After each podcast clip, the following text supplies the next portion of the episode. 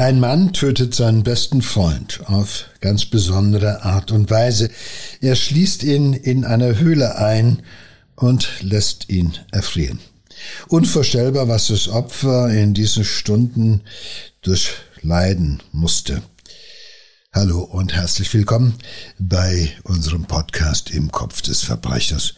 Wir, das sind Joe Bausch und Sina Deutsch. Ja, dieser Täter ist ein junger Mann, Pascal K., im April 2019 lockt er seinen Kumpel bei einer Wanderung in eine Höhle und begräbt ihn dort bei lebendigem Leib. Erst ein Jahr später, am 5. April 2020, entdeckt eine Familie die Leiche beim Wandern. Die hat diesen verschütteten Eingang der Sandsteinhöhle, das war am Bruggerberg, freigeschaufelt ja, und hat dann die sterblichen Überreste eines Menschen gefunden. Und äh, man hat dann festgestellt, dass äh, das die Überreste eines jungen Manns sind, der im Kanton Zürich seit 2019 als vermisst gilt. So, fragen wir uns, was für eine Beziehung haben Pascal K. und sein Opfer Dejan D. Die beiden lernen sich rund ein halbes Jahr vor dem Mord kennen. Beide sind so ein bisschen so eigen, würde ich mal sagen. Ne? So ein bisschen so Nerds, haben so wenig bis gar keine Freunde. Und wie das ja manchmal so ist, wenn sich zwei treffen, die beide so ein Außenseiter sind, schließen sie sich zusammen. Du hast es gesagt, das äh, kennt man. Äh, zwei Außenseiter werden Freunde, weil beide Ähnliches erleben und äh, natürlich auch sozusagen ähnliche Erfahrungen gemacht haben, die sie als in ihrem Außenseitertum letztendlich ja bestätigen. Und äh, es gibt aber einen gravierenden Unterschied, den wir nicht unerwähnt lassen sollten und der bald eine große Rolle spielen wird, weil Dejan hat einen Job und verdient Geld. Pascal hingegen lebt von vier, das ist die schweizerische Invalidenversicherung die auch Geldleistungen vergibt, also so ungefähr so ähnlich wie ähm, so eine Art Invalidenrente oder wie nennt man das hier bei uns? Äh, Erwerbslosenrente. Mhm. Und ähm, da kommt schnell Neid auf, weil der eine am Existenzminimum sozusagen krauchelt und der andere halt Geld verdient. Und der Jan ist nett und lädt Pascal halt öfter ein. Das ist halt, das, die Beziehung hat keinen, mhm. ist nicht auf Augenhöhe. Ja, ja. Und Pascal nimmt das gerne an. Aber auf der anderen Seite ist jede Einladung auch äh, ein Grund mehr äh, für Pascal, deren ähm, mit Neid und später auch dann mit Hass zu begegnen. Wie, wie entwickelt sich denn sowas? Na gut. Ich meine, ich sag äh, ja, das ist nett, dass du mich einlädst, schön, aber irgendwie hasse ich dich dann immer mehr, weil ich Nee, man nicht, muss weil ich es nicht tun kann. Na, wenn wir, wenn ich dich einlade und du kannst mich nicht einladen, führt das hoffentlich nicht bei dir sofort. Nein, eben. Du mich hast. Ganz im Gegenteil. Ganz im Gegenteil. den mag ich gerne, der lädt mich ja. gerne ein und dem bin ich auch alles wert und so weiter. Genau. Wert und teuer, sagt man ja, auch in einem Sprichwort, ja. ja. Aber gut, bei denen ist das ein bisschen anders. Man muss natürlich die Figuren immer auch betrachten, die handelnden, handelnden Figuren. Äh, Pascal hat auch keinen Schulabschluss und natürlich auch keine Berufsausbildung. Er ist ähm, unterdurchschnittlich intelligent, hat einen IQ von 71. Das ist nicht gerade überwältigend. Das ist ein bisschen mehr als äh, Oligophren oder debil. Außerdem äh, leidet er oder hat ein ADHS. Äh, das haben jedenfalls die Gutachter festgestellt. Und bereits nach der Geburt wurden bei ihm schon die ersten Auffälligkeiten festgestellt. Im Jugendalter kam noch aggressives Verhalten dazu.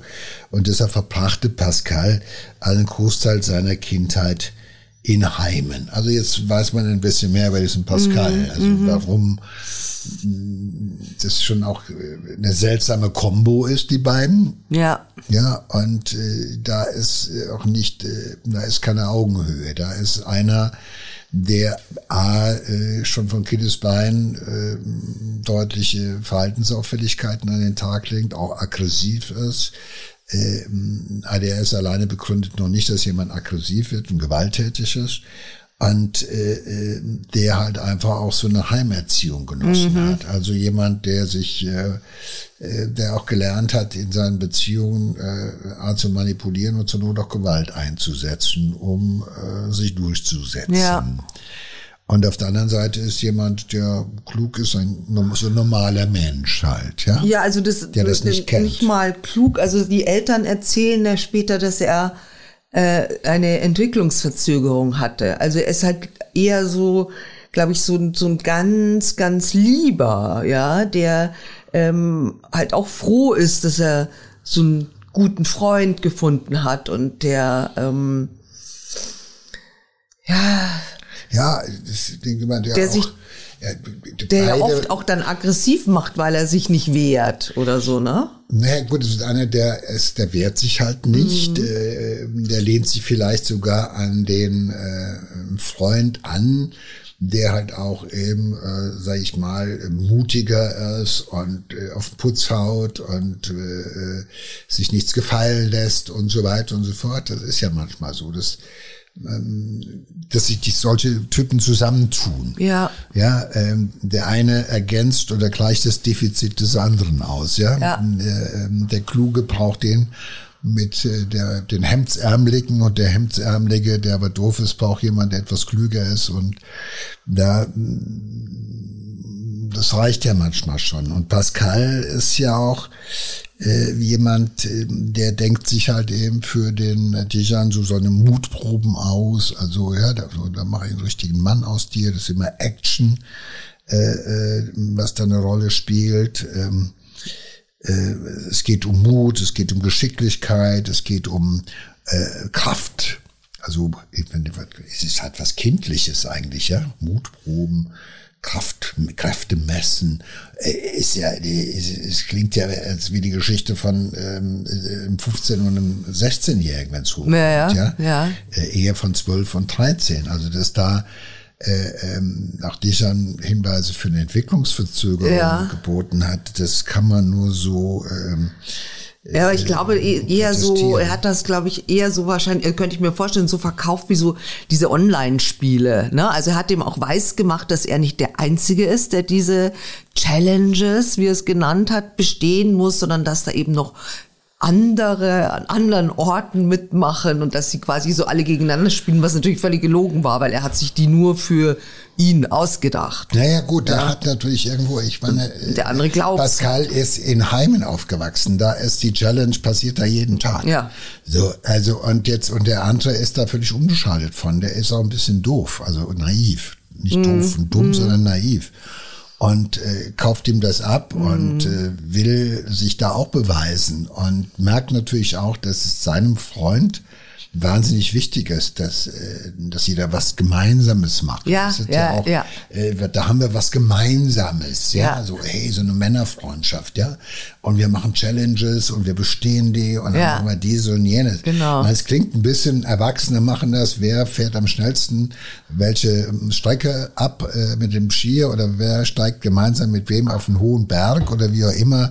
Das ist auch so eine Männersache. Männer müssen ja immer in so Wettbewerben also finde ich, dass Männer immer aus allem so einen Wettbewerb nicht, machen, auch so untereinander. Muss, immer, immer muss einer gewinnen und schneller sein und, und so weiter. Und ja, schneller sein, höher. Es ist so, es ist, Männer ja. sind wahrscheinlich aufgrund von irgendwas, äh, im schlimmsten Fall von Erziehung, sind sie darauf prädestiniert, halt einfach sich mit anderen Männern zu messen. Mhm. Und wenn du immer dich misst oder sowas, aber in de facto ist egal, was sie da machen egal welche Challenge sie da machen, äh, die natürlich der Pascal immer so baut, dass er die gewinnt und der Dejan nur äh, langsam äh, sozusagen ähm, dazu gewinnt, aber mhm. nie ganz gewinnt. Das ist klar. Aber egal. Und wenn Pascal alle diese Challenges gewinnt, eines wird er nie ändern können, sein Leben, seine Erinnerung, seine eigene Biografie mm. und seine Geschichte werden sich dadurch nicht ändern. Und da ist natürlich bei so einem Heimkind, das er ja nun mal ist, ja. äh, ist natürlich da auch sehr viel äh, Neid auf jeden, der ein anderes Leben hat. Ja. Und Dejan ist ja offenbar eher so ein weicher. Äh, und der hat auch eine Familie, äh, ne? Eine Familie, die ihn mm, liebt und mm. schätzt und die ihn auch behütet und ja, so weiter. Total. Und das alles ist etwas, was Pascal natürlich bitterlich vermisst. Er weiß gar nicht, wie das ist, dass mm. man behütet ist, dass man ein Heim hat, dass man mm. Menschen hat, die sich für einen einsetzen oder sowas. Das kennt er nicht. Er kennt nur die Grausamkeit eines Überlebenswettbewerbes, jeden Tag von neuem. Ja, äh, und auf der anderen Seite ist da so ein, so ein, so ein, ja, so ein verzerrtes, weiches Einzelkind.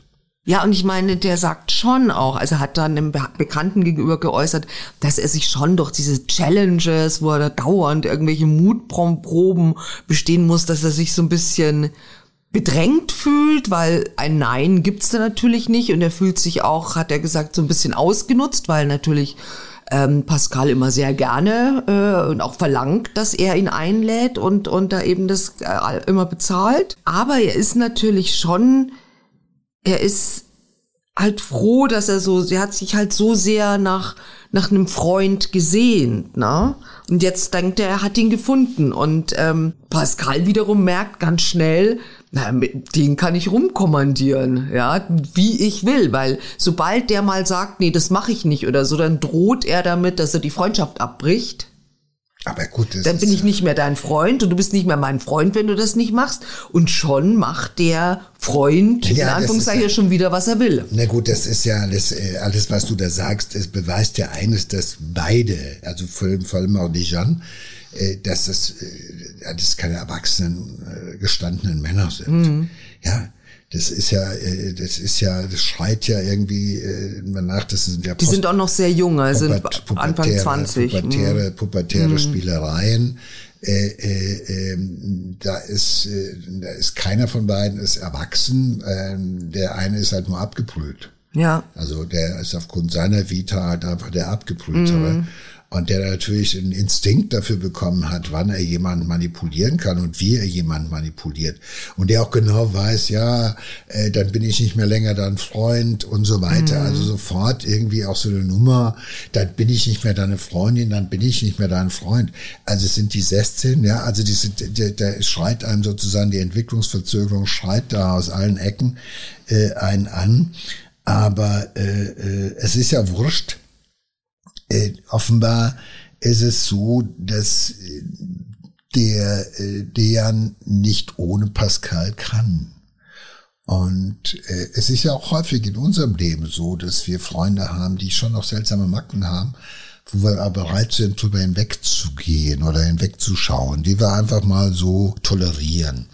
Es gibt diejenigen, äh, die dich einladen äh, äh, äh, oder die erwarten von dir, dass du sie einlädst, aber die immer die besseren Ideen haben, die tolle Gedanken haben, die irgendwie äh, immer die Abenteuer im Sinn haben, aber einer muss sie halt bezahlen und das mm. braucht immer den anderen, der das mitmacht. Also es ist ja auch manchmal das Spannende äh, bei Freundschaften, wenn die Protagonisten so unterschiedlich sind. Das kann spannend sein, es kann natürlich aber auch äh, ziemlich nervig sein.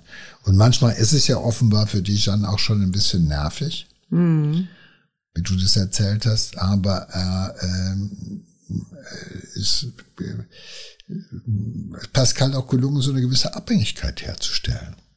Ja, und er manipuliert ihn ja. Man weiß nicht, ob er manipuliert er ihn äh, bewusst also ist, ist er geistig in der Lage, das zu machen oder macht er das so, manipuliert er ihn ganz instinktiv, dass er sagt, du, äh, du bist dann nicht mehr mein Freund, ne? Aber also, er ist, aber er ist schon hoch Für Manipulation braucht es keine, kein IQ von 140, kann ich dir sagen.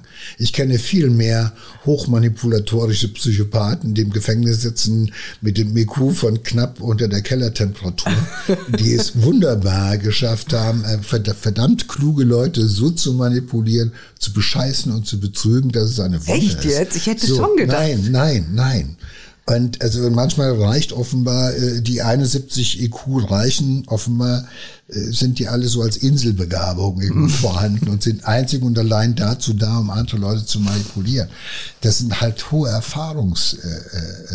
Äh, äh, die haben früh Mechanismen kennengelernt von äh, äh,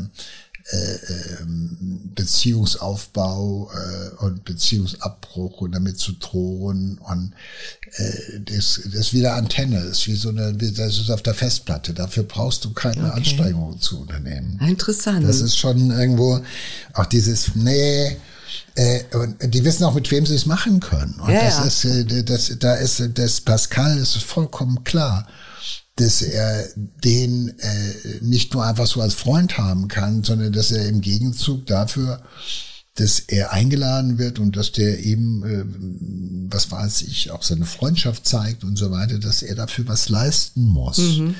Das, das weiß, weiß der auch. Intuitiv weiß der, ich muss das bedienen. Ich muss den immer wieder mit irgendetwas äh, bei Laune halten, was auch klärt, äh, was uns auf Augenhöhe bringt. Mhm. Und diese Challenges und dieses Spiel, das ist ja ein Spiel letztendlich. Mhm. Äh, sind eben genau diese Art und Weise über diese, über diese Geschichte, da kriegt er ihn, weil da ist er einfach besser. Und der andere verliert immer und muss aber immer mitmachen, weil sein Freund sagt, hey, das kriegen wir, wir machen das gemeinsam. Und dafür lädt er ihn halt wieder ein. Und der eine fühlt sich gut, weil er ähm, sagte, ich, äh, ist der Beweis meiner Freundschaft.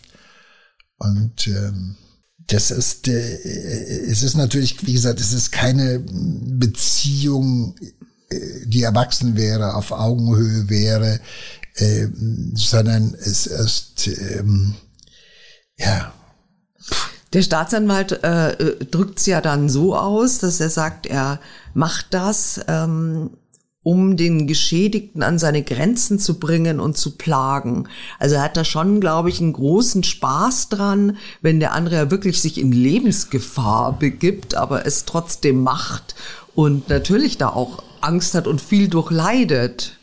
Ja, und das macht ihm schon Spaß. Ja, aber äh, es ist haben wir als Kinder immer gemacht. Wir hatten als Kinder immer irgendwo einen dabei, bei irgendwelchen Challenges, irgendwas, der mal zwischendurch Angst hatte, äh, sich äh, vor Angst was in die Hose gepinkelt hat und wir hatten alle eine große Freude daran. Also ich habe sowas nicht gemacht. Nee, das ist, du bist ja auch kein bisschen Mädchen. Ihr macht das anders. Ihr macht das wir, anders. Wir wollen hier nicht so Nein, wir sind auch, wir sind auch rumgeklettert. Ja, sind, ja, gut. Wir sind schon auch rumgeklettert, aber wir waren einfach, einfach. Ihr macht das aber anders. Bei euch ist es, zu allen Menschen. Ihr macht das anders. Ihr macht das, eure Challenges laufen anders. Wir sind immer noch dieses, äh, ja, wir wollen immer noch irgendwo auf Berge klettern, wir wollen immer noch irgendwie äh, äh, über Überlebensübungen machen, wir wollen uns immer noch irgendwie äh, als Männer beweisen, weil wir die Gefahr ähm, suchen und in der Gefahr bestehen und auch unsere Freundschaften sozusagen in der Gefahr am Berg in der Wasser, in, in den Untiefen im äh, großen Abenteuer des Lebens äh, zu bestehen. Das ist immer noch so. Das darf, auf diese Scheiße fallen wir immer noch rein. Hm. Also das sind Männer unerwachsen, das sind die Frauen vielleicht schon ein Stück weiter. Gut, eines Tages fahren die beiden ins Tessin und steigen auf einen Berg. Da macht Dejan natürlich einen ganz großen Fehler, denn er sagt, so, er würde ganz gerne wieder mehr mit anderen Leuten machen. Und das ist natürlich äh, gar nicht gut. Pascal wird also wahnsinnig wütend und stößt ihn einfach den Abgrund runter. Also mehrere hundert Meter tief. Also eigentlich äh, Todesstoß, kann man sagen. Das Opfer hat aber wahnsinniges Glück, weil er nämlich stecken bleibt an diesem Berg und ähm, er wird dann auch, allerdings muss dann auch die Bergwacht kommen und ihn retten, also von selber kommt er auch nicht weiter. Aber er überlebt diesen Sturz und hat auch nur leichte Schürfwunden. Und trotzdem das passiert ist und er beinahe gestorben wäre, macht er mehrere Tage später wieder einen Ausflug auf einen Berg. Ich frage mich, reizt es Pascal noch mehr? Also, dass der denkt, mein Gott, der ist so blöd. Ich habe halt schon mal versucht, den umzubringen und jetzt ist der so treu doof und äh, geht noch mal mit mir, irgend, bringt sich noch mal in Gefahr. So meine Überlegung. Was sagst du dazu? Dass er einfach nie eine Grenze setzt. Dass er sagt, selbst, Mensch, der mein angeblicher Freund, der wollte mich jetzt umbringen. Aber äh, nicht mal jetzt sage ich, okay, den will ich nicht mehr sehen. Naja, ich meine, ich würde mit niemandem mehr irgendwie auch nur eine Stunde verkehren, der mich versucht hat, den Abgrund zu schubsen. Mhm. Äh, gut, äh, man äh, kann natürlich sagen, es war nicht Absicht oder es war einfach nur Reflex. Das hat er nicht so gemeint oder sonst was oder der hat sich nicht anders zu helfen gewusst oder vielleicht habe ich das auch provoziert und ich hätte halt nicht sagen dürfen, äh, ich will mit dir nicht mehr so viel zu tun haben, sondern ich will mit anderen was zu tun haben äh, das Ganze ist ja ein bisschen, äh, man hat das Gefühl, als wäre so ein junges Paar da oben auf dem Berg. Ja, das ist so, ist so dieser Gedanke drängt sich dann fast schon auf. Also äh, ich will jetzt mehr mit anderen zu tun haben. Äh, liebst du mich, liebst du mich jetzt nicht mehr, liebst du mich jetzt weniger? Äh, so klingt das Ganze ja, wenn man sich das mal auf eine andere Ebene packt. Auf jeden Fall. Äh, kann man ja sagen, er wollte mich eigentlich nicht verletzen, er wollte mich auch noch nicht töten, das wird er auch sicherlich gesagt haben. Ja, also ihn verstehe ich das schon, also weil er, er glaubt ja, der andere ist sein bester Freund und er kann sich nicht vorstellen, dieser beste Freund ihn wirklich bewusst verletzen oder töten ja, wollte. Gut, und er macht sich halt vor, ach, das war ein Unfall, ich habe mich getäuscht, ich habe mir das nur eingebildet, dass er mich da runtergestürzt hat. Und das ist auch ein bisschen tragisch, weil das erzählt er nämlich auch seiner Familie, die natürlich auch fragt, um Himmels Willen, was ist passiert. Aber der sagt ja auch, nee, das war ein Unfall und so, hat mit dem anderen nichts zu tun. Und da, deshalb sagt ja. die Familie auch nie, Mensch, den, den brauchst du nicht mehr sehen oder pass auf mit dem. Aber ich ja. frage mich, was passiert mit dem Täter? Denk, reizt es ihn noch mehr oder naja gut, den, äh, den Täter bringt es ja erstmal dahin, äh, dass er offenbar, ähm, was soll, was, was soll der Täter sich anderes denken als äh, äh, ich kann mit dem machen, was ich will. Hm. Äh, der, den habe ich so in meiner Hand, äh, den habe ich so weit manipuliert. Ähm, pff, mit dem kann ich jetzt machen, was ich will. Auf der anderen Seite provoziert ihn das natürlich auch. Hm. Aber wir haben ja eben von diesen ganzen Challenges geredet oder so weiter. Ja, ja? also wenn das Opfer der Meinung ist, ähm, äh, äh, ich bin sozusagen bei so einer Challenge, habe ich mal nie, mal wieder nicht gewonnen, sondern äh, äh ich bin halt abgestürzt, aber mhm. ich habe das ja überlebt, Gottlob. Äh, es ist natürlich auch ein Beweis für den anderen zu sagen, hey, ich bin wenige Tage später, mache ich die nächste mit dir. Verstehst du? Mhm. Also was das Dejan dem Pascal damit signalisiert ist, ey, ich bin weiter auf deiner Seite, ja. äh, ich glaube an dich, äh, äh, du kannst mich nicht zurückweisen und selbst wenn du äh, mich äh, stößt oder sonst was, äh, ich weiß, wie du bist, ich verzeih dir das alles, aber was man aus dem Blickwinkel von Dejan, wenn man es nur positiv sieht, äh, nachvollziehen kann, dem Freund zu sagen, hey, mhm. und wenn du mich dreimal zurückschubst, ich komme, ne, meine, meine Freundschaft behältst du. Provoziert aber natürlich Pascal ungemein, weil das ist eine Dimension, soweit denkt er nicht, das kennt er nicht. Mhm. Dafür bräuchte es Empathie und Intelligenz. Ja. Und zwar eine Form von empathischem Mitempfinden, dass er sich in die, in die, dass er sich in die ähm, in die Position von Dejan überhaupt empathisch hineinbegeben könnte. Das kann er nicht. Mhm. Insofern empfindet er ihn nur als jemand, dessen Verhalten ihn provoziert.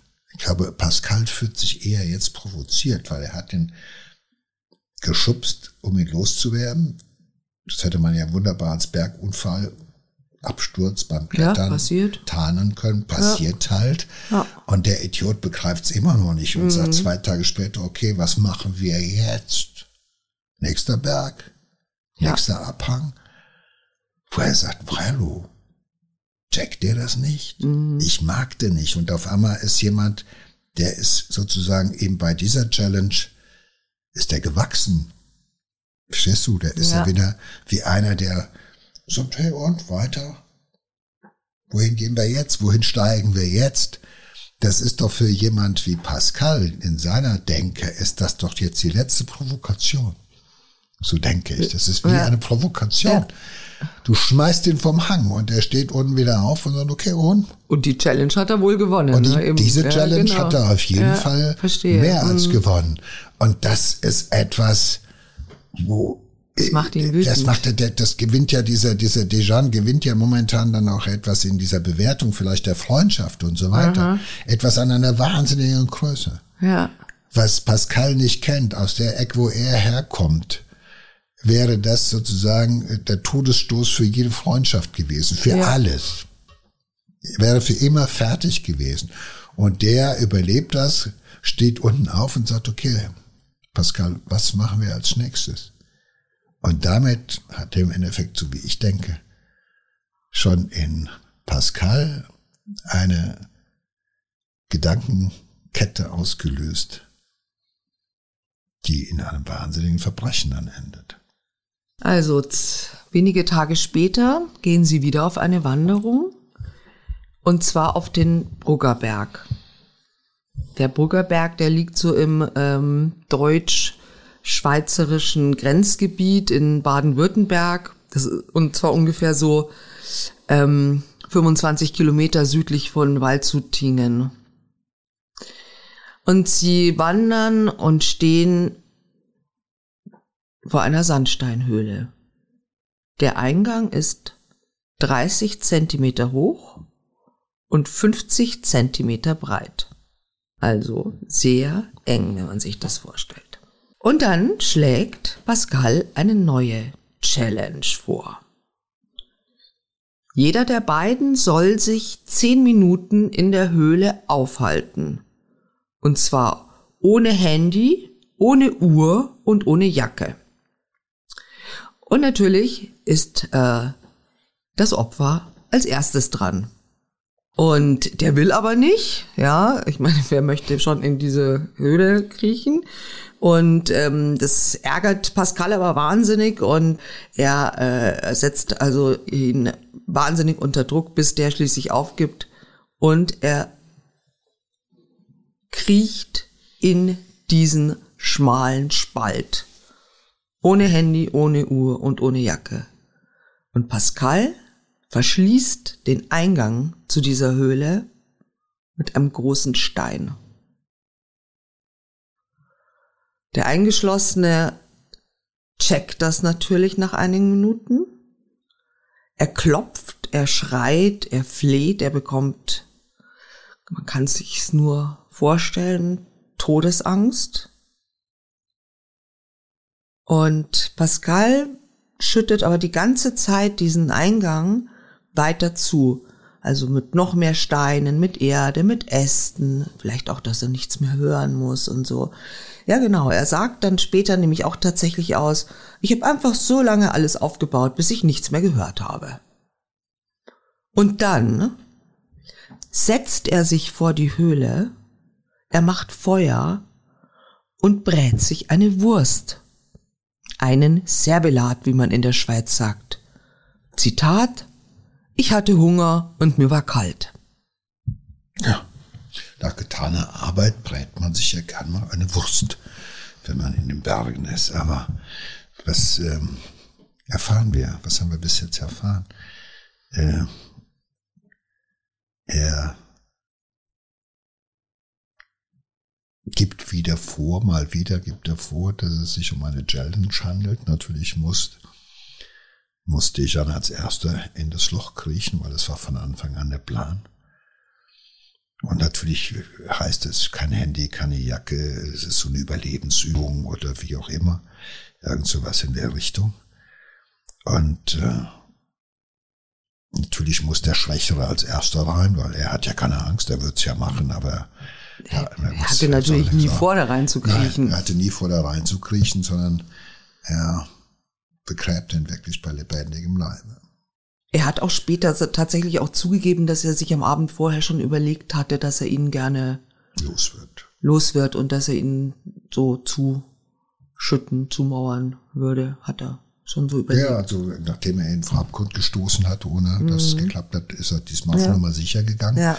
Er fällt halt nicht in irgendwelche äh, Spalte oder sonst was, sondern das ist schon im wahrsten Sinne des Wortes bei lebendigem Leibe äh, begraben.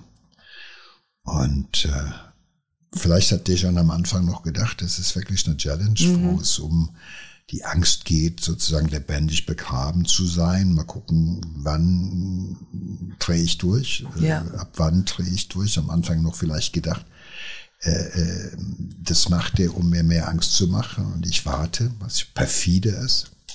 Ist ja perfide. Und dann hat er irgendwann mal gemerkt, das ist jetzt keine Challenge mehr, sondern das ist... Äh, Also ich meine, das ist, ich, ich, das ist, glaube ich, auch eine der Ur, Ur, Urängste der Menschen, so Lebendig. lebendig begraben zu sein. Ne? Absolut. Das In so ist ja- kleinen, das ist ja eine Erdhöhle, das ist ja keine ist doch große. Höhle.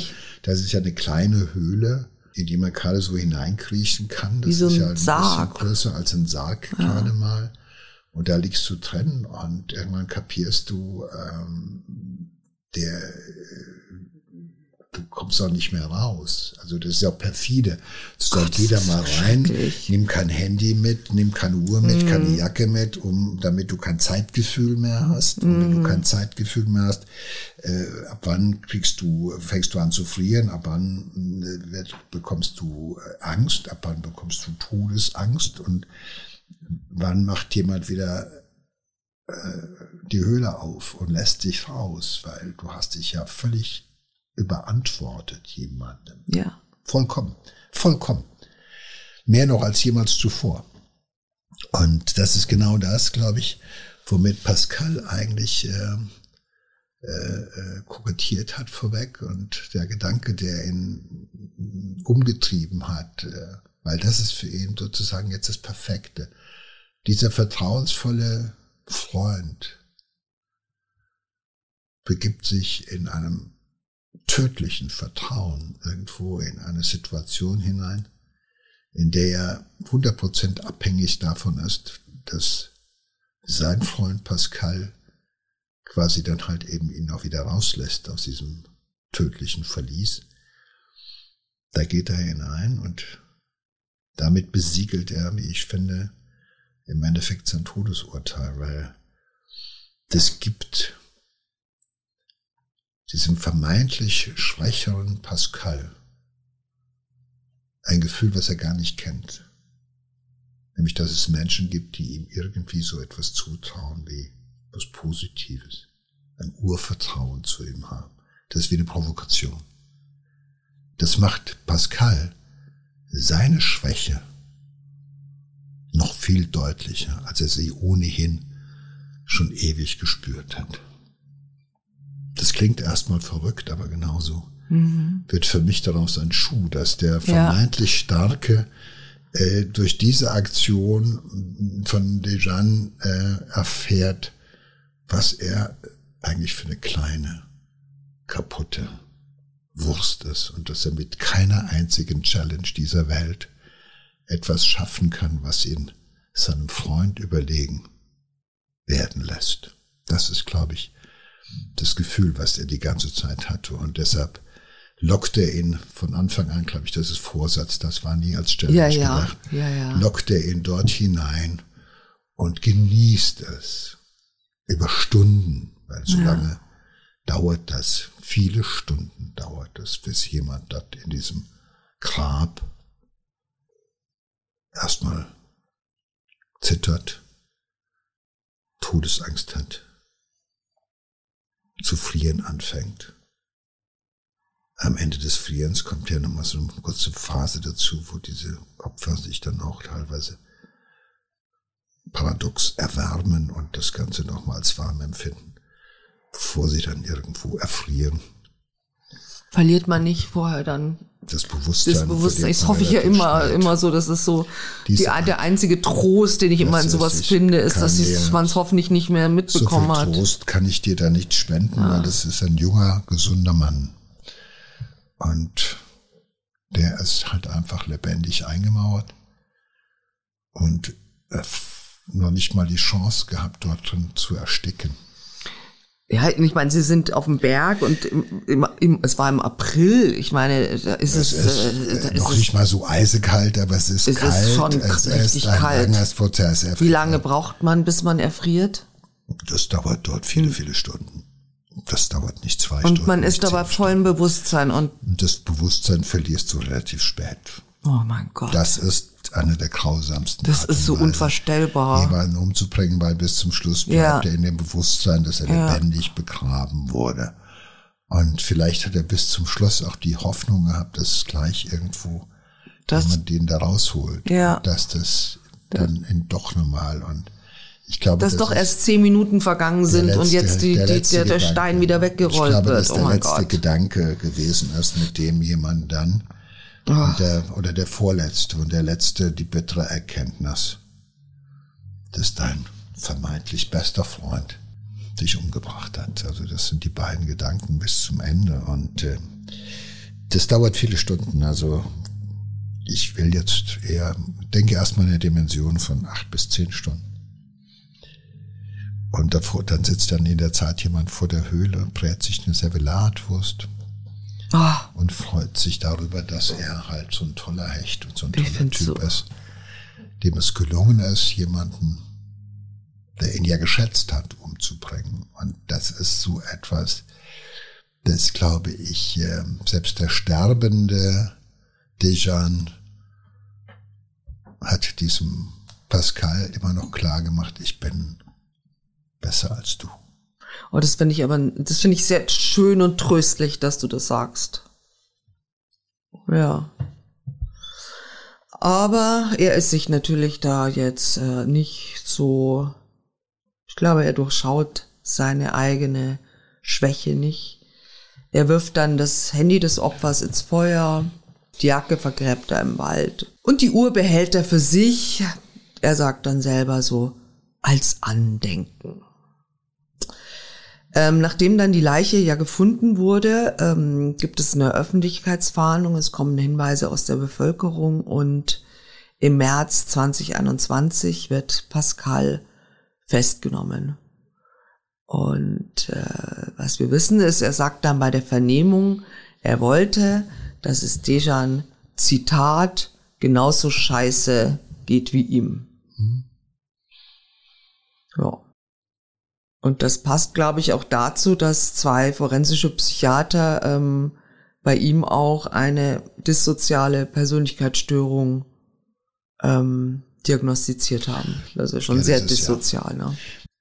Es ist ja nicht so ganz ungewöhnlich, dass wir häufig ähm, junge Männer finden, die äh, äh, A nicht klug sind und B halt einfach äh, einen schwierigen einen schwierigen Start in ihr Leben hatten und Heimerfahrungen hatten und so weiter, also in einer gewissen, in eine gewisse Dissozialität hineingewachsen sind, dass die ähm, Opfer brauchen, um ihre eigene Schwäche und ihr eigenes nicht vorhandenes oder kaum ausgeprägtes Selbstbewusstsein und Selbstwertgefühl ein bisschen irgendwie aufzupeppen.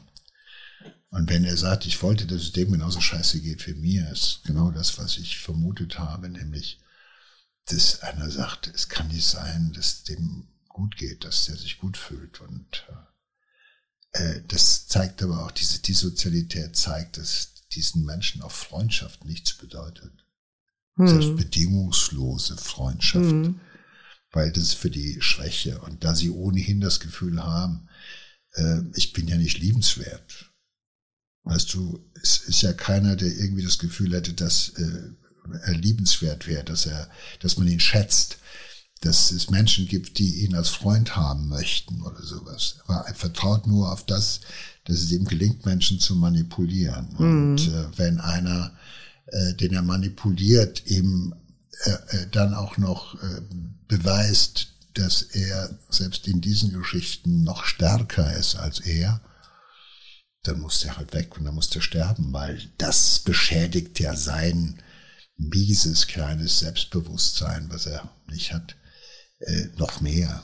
Und äh, äh, das spricht ja da Bände, dass dieser, äh, dass Pascal Genugtuung gespürt hat, dass er Dejan in diese Situation gebracht hat und dann letztendlich auch umgebracht hat. Mhm.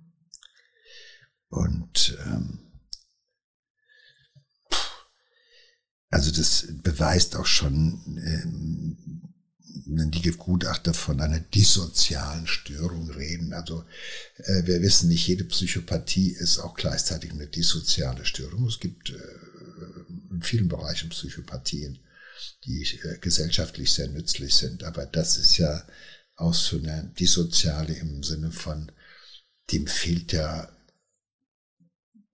die basalen Emotionen wie selbst äh, so eine Freundschaft ja äh, äh, zu akzeptieren. Jemand, der sagt, du, ich, äh, du bist doof, du hast ein scheiß Leben, du kommst nur aus Heim und ich habe dich aber ausgeguckt als mein Freund. Mhm. Aber wenn Pascal überhaupt nicht kapieren kann, dass einer ihn als Freund haben möchte, einfach nur so, einfach nur so, kann er sich überhaupt nicht vorstellen. Und deshalb ist es eigentlich ja. Also mich macht dieser Fall eher so ein bisschen traurig. Ich finde ihn auch fürchterlich traurig. Im äh, Oktober 2022 äh, beginnt äh, der Prozess äh, gegen ihn vor dem Bezirksgericht äh, Bruck im Schweizer Kanton Aargau. Die Anklage lautet äh, Mord und vorsätzlicher Mord aus niederen Beweggründen und mit besonderer Grausamkeit. Am allerersten Verhandlungstag äh, kommt äh, Pascal in den Gerichtssaal. Dann gibt's aber eine erste Pause und er weigert sich dann zurückzukehren. Er sagt, er habe Angstzustände, er habe Angst vor den vielen Leuten. Oh. Die vielen Leute, die ihn auf einmal angucken, nachdem ihm die Maske vom Gesicht gezogen wurde mhm. und die Fratze des Bösen darunter hervorkommt und auf einmal gucken ihn alle genauso an, wie du und ich und jeder von uns ihn auch angucken würde. Und das ist schwer auszuhalten. Ja. Ans Licht der Öffentlichkeit gezerrt zu werden, dass man, wer dich so redet, wie du es verdient hast, das halten viele nicht aus. Mhm. Weil dagegen kannst du da nichts mehr tun. Da nutzt dir kein Schreien mehr, kein Toben mehr. Dann ist Schluss mit Bedrohen oder Manipulieren, sondern dann musst du eben auf der Anklagebank musst du dir anhören, was Gutachter über dich sagen, mhm. musst du die Blicke der Zuschauer und Zuhörer musst du aushalten und äh, das ist so etwas, da konnte er bisher gut verfliehen und dass man dann plötzlich sowas wie Beklemmungen oder Angstzustände bekommt, ähm, ich meine, gut, bei ihm ist das auch nicht ungewöhnlich, weil das meiste lebt er nicht übers Hirn aus, sondern mhm. eher äh, suboccipital, also eine Stufe drunter. Gibt's ja mhm. auch nicht. Der, wie gesagt, und manchen Leuten machen, manche Leute haben auch, äh, sind, äh, kriegen lieber Angstzustände, weil Emotionen ihnen Angst machen. Mhm. Damit kennt er sich ja nicht aus. Ja. Aber die Verhandlung geht auch ohne ihn weiter. Er wird trotzdem befragt und er sitzt halt dann im Nebenraum und äh, wird dann, das wird dann per Video übertragen. Aber er, er, er sagt auch nicht viel. Es ist halt so das Übliche, ach, äh, kann sich nicht erinnern. Auch das, was er vorher bei den ersten Vernehmungen der Polizei schon gestanden hat, sagt er immer, äh, nee, weiß ich nicht. Also die Richterinnen äh, befragen ihn zweieinhalb Stunden und, und er sagt immer nur, weiß nicht, keine Ahnung, ich habe mir nicht so viel überlegt, kann mich nicht mehr erinnern. Und er sagt, ja, eigentlich hatte es ja schon grundsätzlich gut gehabt mit dem Opfer. Er sei aber hässig geworden, als der Kollege ihm eben erklärt hat, er wollte weniger mit ihm unternehmen und es sei ihm also schon klar, dass er ins Gefängnis müsse und er sagt dann auch noch, Zitat, Mann hat ja ein Menschenleben auf dem Gewissen. Ne? Sagt er ja auch nicht ich, sondern so ganz Mann. entpersonalisiert, Mann hat ein Menschenleben. Naja, es ist ja immer auch das, was er in dem Moment, also ersten Mal die Entpersonalisierung des Opfers, ja, äh, Mann aber auch selber so die Verantwortung nicht bei sich zu sehen, sondern ich habe das und Mann hat ja auch äh, jemanden umgebracht. Das fällt ihnen schwer zu sagen, ich habe jemanden umgebracht. Ich habe mhm. einige erlebt, die mir gesagt haben, ja Mann, man hat schon auch Scheiße gebaut. Ich sage, Mann sind Sie, meinen ja. Sie, Mann. Ja, das ist so dieses, äh, man rückt ein Stück weit von sich weg, mm. weil da ist es besser aufgehoben. Man will es nicht an sich lassen. Und ich meine, ich glaube, diese ganzen Geschichten, ich kann mich nicht erinnern, weiß ich nicht mehr, über mich gekommen, keine Ahnung und so weiter. Dieses ganze Generve, was er da vor Gericht irgendwo bietet, ist natürlich dafür auch geeignet, den Versuch zu unternehmen, so ein bisschen, sage ich mal, einen psychiatrischen äh, Benefit in Anführungszeichen, mhm. also einen psychiatrischen Vorteil ähm, äh, zu nutzen im Sinne von äh, Affekt, äh, unbewusst, unterbewusst, weiß ich nicht. Nein, ich meine, an viele Sachen kommt der auch nicht ran. Ich glaube, der ist ja prinzipiell doof.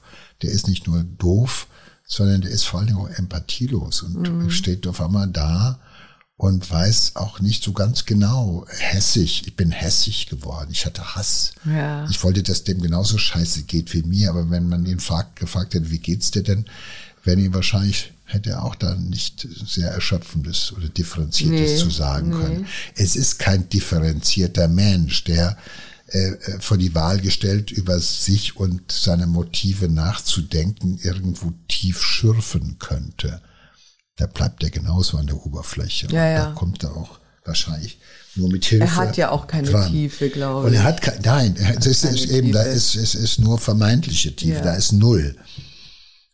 Das Urteil lautet dann auch 19 Jahre und zwei Monate Haft.